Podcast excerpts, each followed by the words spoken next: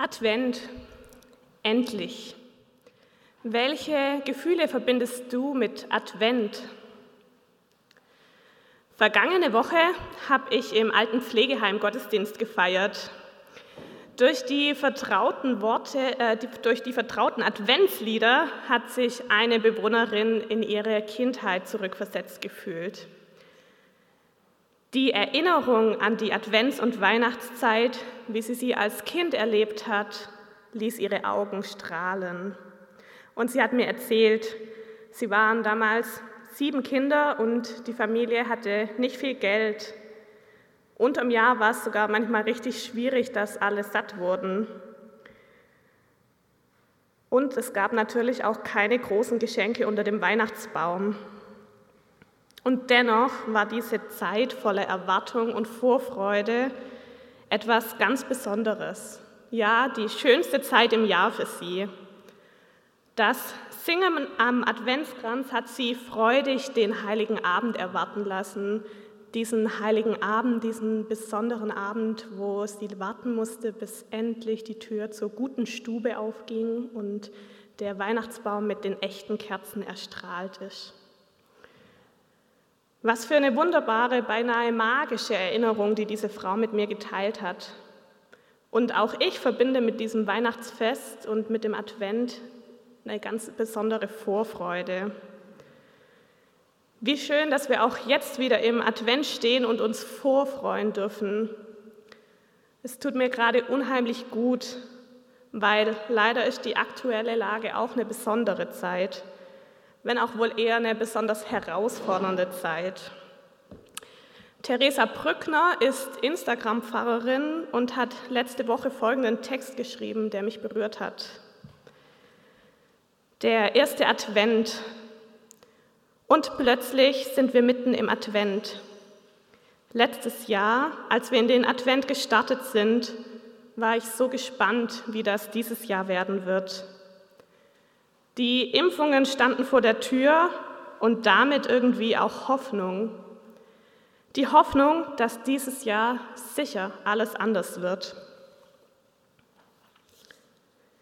Jetzt sitze ich hier am ersten Advent 2021 und es fühlt sich an wie letztes Jahr. Nur meine Hoffnung ist müde, sehr müde. Ihre Worte berühren mich, weil auch ich bin immer wieder versucht, den Kopf hängen zu lassen. Ich sehne mich nach einem Ende dieser Pandemie und dass endlich alles wieder normal wird.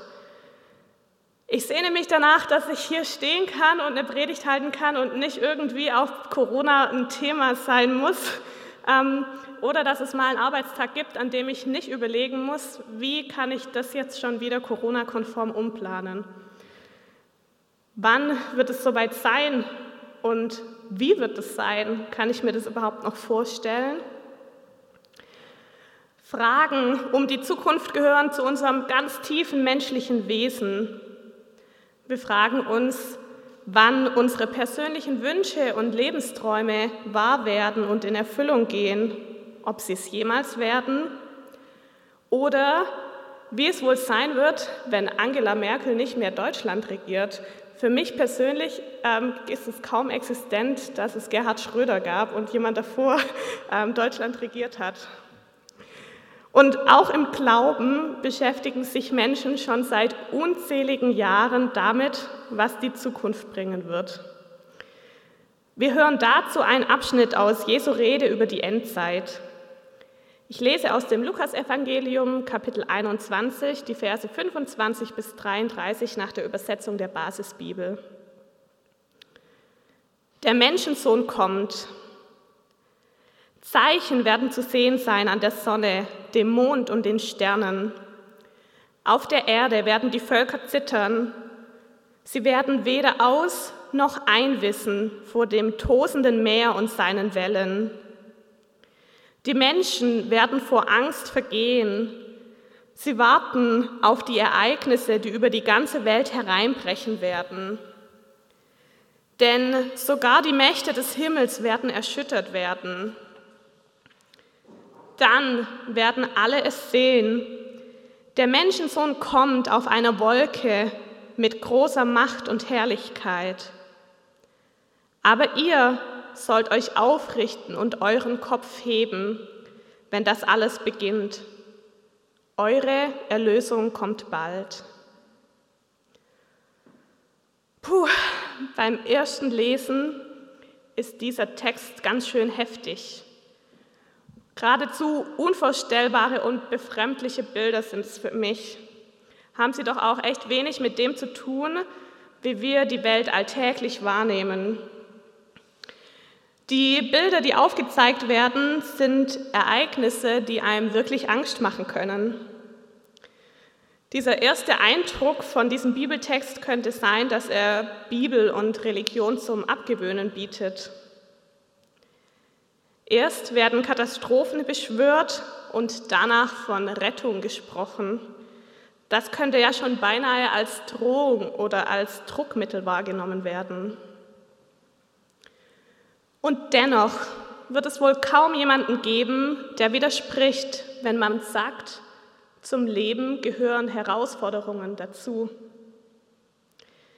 Wir kennen Leiden, Ratlosigkeit, Verzweiflung, in unserem ganz persönlichen Umfeld, aber auch weltweit.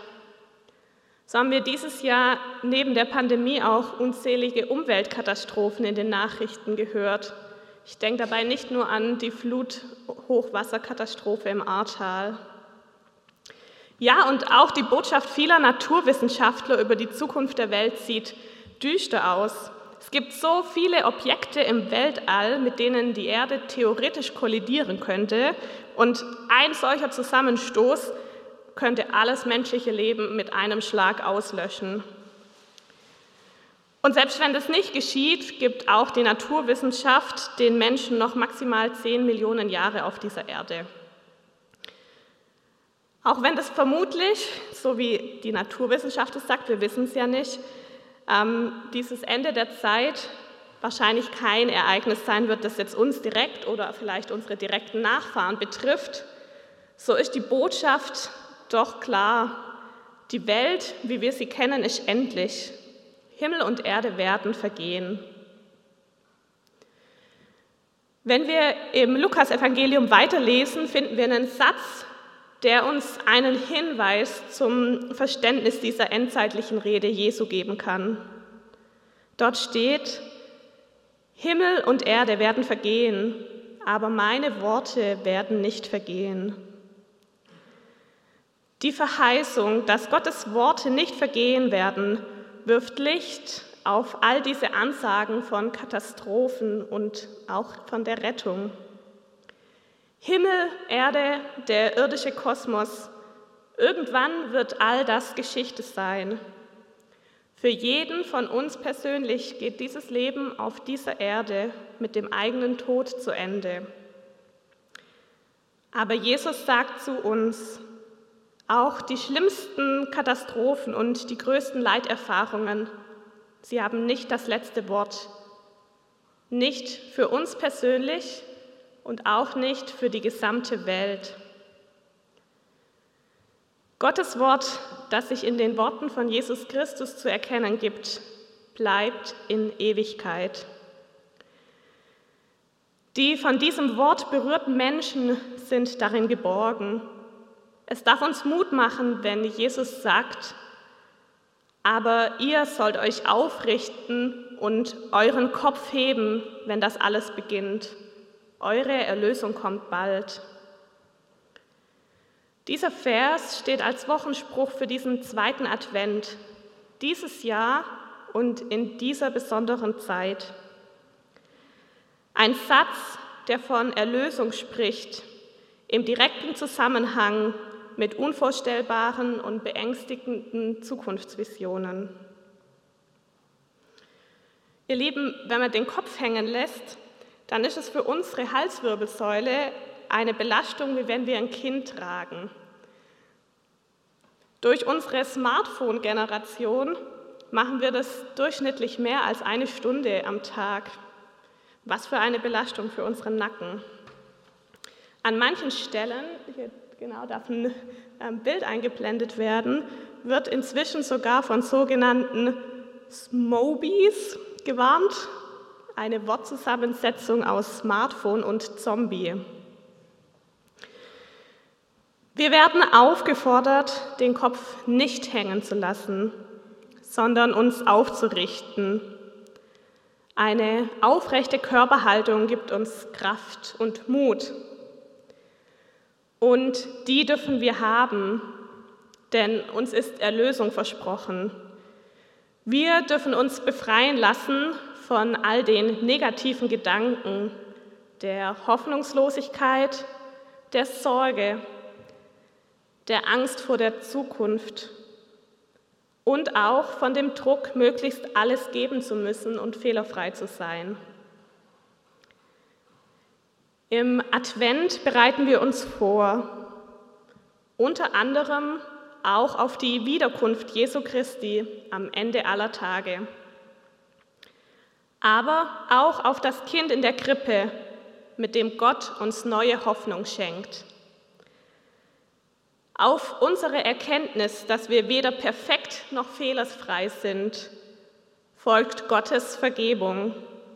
Auf unsere Hilflosigkeit gegenüber Streit und Gewalt antwortet Gott mit dem Wort des Friedens.